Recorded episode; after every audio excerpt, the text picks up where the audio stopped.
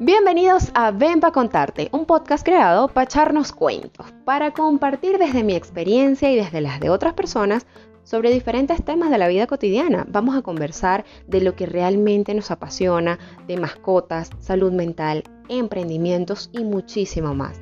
Por supuesto, no hay verdades absolutas, pero sí hay mucho de qué hablar. Así que ponte cómodo y ven para contarte.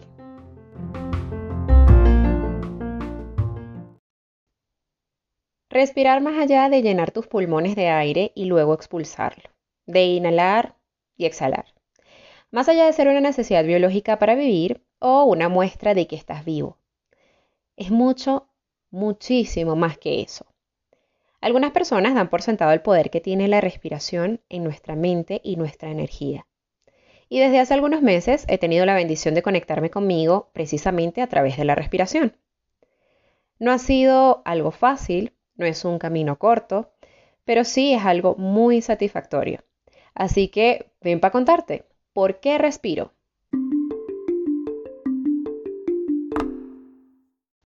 Seguro cuando has tenido un dolor muy intenso, cuando sientes muchísima rabia o incluso estás llorando desconsoladamente, más de una persona te dijo, oye, pero tranquilo, respira, toma aire, reténlo, ahora bótalo. Cuenta hasta 10. Seguramente sí, ¿verdad? A mí me lo dijeron un montón de veces. Incluso a las mujeres embarazadas, cuando están en labor de parto, una de las cosas que más le dicen es respira. Respira, bota y así. Cuando a mí me dan dolores de vientre, siempre me decían eso. Y me decían como que, bueno, pero respira. O cuando lloraba muchísimo, me decían, respira cálmate. Y yo decía, bueno, pero ¿y a mí qué me va a ayudar a respirar? En, ese momento yo no tenía la conciencia del poder que tiene la respiración, tanto a nivel físico como a nivel emocional. Y yo decía, yo no sé, ¿será que eso es como un efecto placebo o algo de nuestro organismo? Porque es que yo la verdad no entiendo cómo respirar te puede hacer sentir mejor. Y estaba tan, pero tan equivocada que ahora me doy cuenta de que siempre tuve allí una gran herramienta para calmarme, para calmarme eh, dolores, para calmar el llanto, para calmar la rabia y para limpiar. Sí, limpiar, porque respirar te ayuda a limpiar no solo tu cuerpo, también te ayuda a limpiar tu mente. Esto yo lo entendí cuando conocí a mi guía, que para mí esta persona ha sido alguien muy especial y una bendición, definitivamente. Em, se llama Ana Luz Arias, ella es mi psicóloga, la pueden encontrar en Instagram como arroba analuz.psicóloga y se las recomiendo con los ojos cerrados. Ana Luz me enseñó a respirar. Y si te preguntas, ¿cómo que te enseñó a respirar si tú respiras desde que naciste? Sí, todos respiramos desde que nacemos. Pero respiramos bien, respiramos correctamente, de verdad. Cubrimos cada célula de nuestro cuerpo con oxígeno. Y la respuesta en la mayoría de los casos es no. Yo no sabía respirar. Y aún no me considero una experta respirando. Es un proceso, es todo un proceso largo de aprendizaje, de práctica y, y que no es sencillo, definitivamente, porque muchas veces nosotros solamente respiramos para llenar nuestros pulmones de aire. Entonces cuando decimos, bueno, voy a respirar profundo, subimos nuestros hombros o inflamos nuestro pecho. Ya con eso estamos respirando profundo. Pero no, resulta que todo nuestro cuerpo se debe llenar de aire. La barriga se debe inflar, el vientre, en el caso de las mujeres también. Y ahí es donde viene la respiración ovárica. Este método, que lo usan a luz en sus terapias, fue creado por Sayi Hurtado, una colombiana especialista en eh, ginecología, en medicina tradicional china y en psicología gestalt. Su arroba en Instagram es llena de vida piso Sayiva. ¿Y por qué llena de vida? Porque ella dice que respirar definitivamente te llena de vida. Y habla de la sexualidad sagrada, tanto de la mujer como del hombre, especialmente de la mujer. Y en su libro, que para mí eh, es una joya, uno de sus libros se llama Respiración ovárica, alquimia femenina, explica la conexión que tiene la respiración en los síntomas físicos de algunas enfermedades que resultan ser completamente emocionales, ser, eh, son energéticas, como miomas, como abortos, como... Sí, hay muchas enfermedades que sí, son físicas, son hereditarias o algo, pero ella también explica que muchas de esas resultan ser obstrucciones energéticas que tenemos, son información que traemos desde nuestros ancestros y que nos bloquean en cierto modo y que nosotros tenemos que eh, aprender a trascender esa información, a entender todo lo que ha pasado en nuestro árbol familiar y canalizar desde nuestra energía de manera correcta todo esto para sanar, para sanarnos, para limpiar y para estar mejor con nosotros mismos. Ella hace muchísimos ejercicios de respiración ovárica y también eh, meditaciones. En el caso específico de la meditación, eh, no solamente las de cualquier tipo de meditación de las que yo he este, probado, me han parecido algo increíble. Para mí la meditación es algo que me ha ayudado muchísimo a nivel emocional e incluso a nivel físico. Existen muchísimas maneras de meditar, muchos métodos. El más conocido por todos es el del yoga normal, que viene en la meditación, cantan con mantras, se ponen en posición de loto, etc. Pero hay otras. Muchas personas también eh, empiezan a imaginarse en lugares felices, en lugares tranquilos, que los llenen de paz mientras respiran, porque por supuesto la respiración es la base de toda la meditación para traerte al presente, para limpiar también. Y hay otra que yo tuve la oportunidad de experimentar en una, em, en una actividad de meditación acá en Bogotá, y es la de regresar al pasado y hacer como un recuento de tu vida.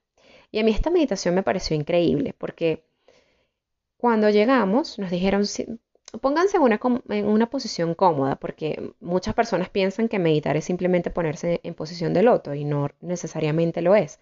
Puedes meditar acostado, puedes meditar incluso mientras caminas.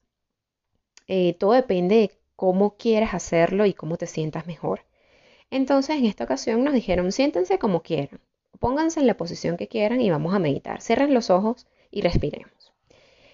Y el guía empezó, bueno, vas a imaginar, o mejor dicho, vas a recordar lo primero que se te viene a la mente desde el inicio de tu vida. El primer recuerdo que tengas de niño. ¿Cuál es? Piensa en ese recuerdo. ¿Qué estabas haciendo? ¿Quiénes estaban? ¿Estaba tu familia? ¿Estaban tus padres? ¿Qué hacías? Y así fue haciendo como un recorrido con pequeñas intervenciones, porque generalmente como que nos dejaba a nosotros recordar eh, él simplemente como que hacía una guía en, la, e, e, en, ese tiempo, en esa cronología. Entonces como que, bueno, ok, ahora recuerda em, a tu primer amigo, recuerda, no sé, al primer amor de tu vida, eh, recuerda la decepción que tuviste. Si tienes algo que sientas que, que te mueva mucho, que te haga sentir triste o muy molesto, Siente esa emoción, abrázala y suéltala, no te quedes ahí pegado, porque eso es algo muy, muy importante en la meditación. Y, de verdad, si no tienes la, la energía correcta, te puedes quedar allí y la meditación termina siendo algo no tan placentero.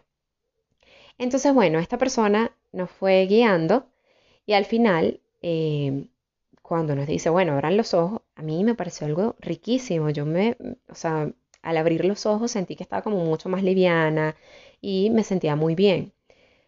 Y nos preguntó, ¿cuánto creen que estuvimos meditando? Y dije, bueno, yo creo que como unos cinco minutos. Al, a, lo mucho cinco minutos. Y así fue como el promedio que dimos todos, cinco, siete minutos. Resulta que todos habíamos estado meditando durante 15 minutos. Y este es un ejercicio que si tienen la oportunidad de hacerlo, háganlo. Es increíble. O sea, de verdad es como que te abstraes tanto, estás tan consciente de tu recuerdo, de lo que sientes y también de lo que estás viviendo, de lo que te rodea, que, pierdes la noción del tiempo. Y esta es una de las, eh, de las características que tiene la, la meditación. Y traerte al presente es algo que no muchas veces hacemos, porque nosotros siempre estamos como que preocupados por, bueno, porque tengo que hacer tal cosa en el trabajo y eso es algo del futuro, no ha pasado, pero me preocupa. O, em, ay, recuerdo tal cosa y me, me desespero, me decepciono y ya pasó. ¿Y cuánto tiempo estamos viviendo en el presente? Realmente no es mucho durante el día. Y eso es algo que te genera em, la respiración, traerte al presente. Ese es uno de los principales beneficios. ¿Y qué otros beneficios tiene la respiración? Bueno, respirar profundamente te ayuda a eliminar toxinas, mejorar tu digestión, disminuir dolores de cabeza, cefaleas, o cólicos menstruales en el caso de las mujeres, te ayuda a concentrarte más en tus tareas diarias, a disminuir el estrés y a mejorar tu postura. ¿Cómo? Bueno, vamos a hacer un ejercicio rápido. Si no estás sentado, te voy a pedir en este momento que por favor te sientes y que empieces a inhalar profundamente por tu nariz. Luego retén el aire, todo lo que puedas, y finalmente exhala muy, muy lento. Seguro, antes de empezar a respirar profundamente, estabas encorvado, ¿verdad? Y al empezar a respirar, tu espalda se enderezó. Esta es una respuesta que tiene el cuerpo para que así todo el flujo de aire recorra tu organismo de manera adecuada y te sientas más cómodo haciendo este tipo de respiraciones. Ahora imagina que repites esto con frecuencia y tomas conciencia no solo de tu respiración, sino de tu postura. Esto te va a ayudar a eliminar el dolor de, espalda o cualquier otro dolor muscular asociado a una mala postura. ¿Ves ahora entonces todos los beneficios que tiene respirar profundo? Y aquí me permito nuevamente rescatar el beneficio principal para mí, que ha sido el de traerme al aquí y a la hora. Porque yo he tenido que enfrentarme a dos enfermedades mentales que son la depresión y la ansiedad, que me han mantenido por ocasiones en el pasado y en el futuro, pero que me han dañado en el presente, que me han afectado en el presente. Y es en el hoy en el que yo debo trabajar, en la versión de hoy. Yo no puedo ser una mejor yo del pasado. No puedo asegurar que seré una mejor yo en el futuro. Pero sí decido ser una mejor yo en el presente. Decido conocerme, quererme, respetarme y aceptarme. Y con aceptarme no quiero decir a resignarme mm, de ser lo que soy. No, sino aceptar cómo soy en este momento, cómo enfrento las cosas y qué quiero y decido cambiar para sentirme mejor. ¿Qué quiero hacer y qué decido para estar feliz? Porque la felicidad, sí, es un ratico, pero también es una decisión y es una decisión diaria. Un poder que tienes solamente tú. Esta responsabilidad no puede recaer en nadie más. No puedes achacarle este peso de hacerte feliz a otra persona. Ni tampoco la puedes culpar por lo que te ha pasado, por lo que te pasa hoy y te hace sentir mal. No, han sido decisiones tuyas. Y ha sido información que traes a cuesta y que no has trascendido y muchísimas cosas que no has sanado. Pero tienes la oportunidad hoy de mejorarlo. No es sencillo, no es rápido, no es algo de ya para allá, es todo un proceso. Este es un proceso con el que yo todavía sigo evolucionando. Día a día. A veces, lo confieso, olvido respirar. Pero lo que nunca olvido es que tengo esta herramienta poderosa. Y cuando me siento mal, me siento estancada, saco a flote todo el poder que tengo, mi energía y todo este amor que sé que tengo para darme y que decido darme. Así que la próxima vez que te sientas agobiado, que te sientas triste, molesto, preocupado, respira. Hazle caso a esas personas que te decían, respira, cálmate. Esta vez, hazlo. Pero hazlo con conciencia. Hazlo desde el amor. Porque es por eso por lo que hay que respirar. Al menos por eso yo respiro.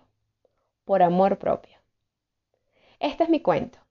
Espero que tú me cuentes el tuyo a través de Instagram, así que sígueme como arroba ven contarte y allí te espero para que me cuentes todo lo que quieras acerca de la respiración o de cualquier otro tema que quieras saber o que quieras conversar conmigo. Voy a estar muy muy atenta a todos los comentarios que tengan y muchísimas gracias por escucharme hoy. Nos escuchamos o los espero en un próximo cuento.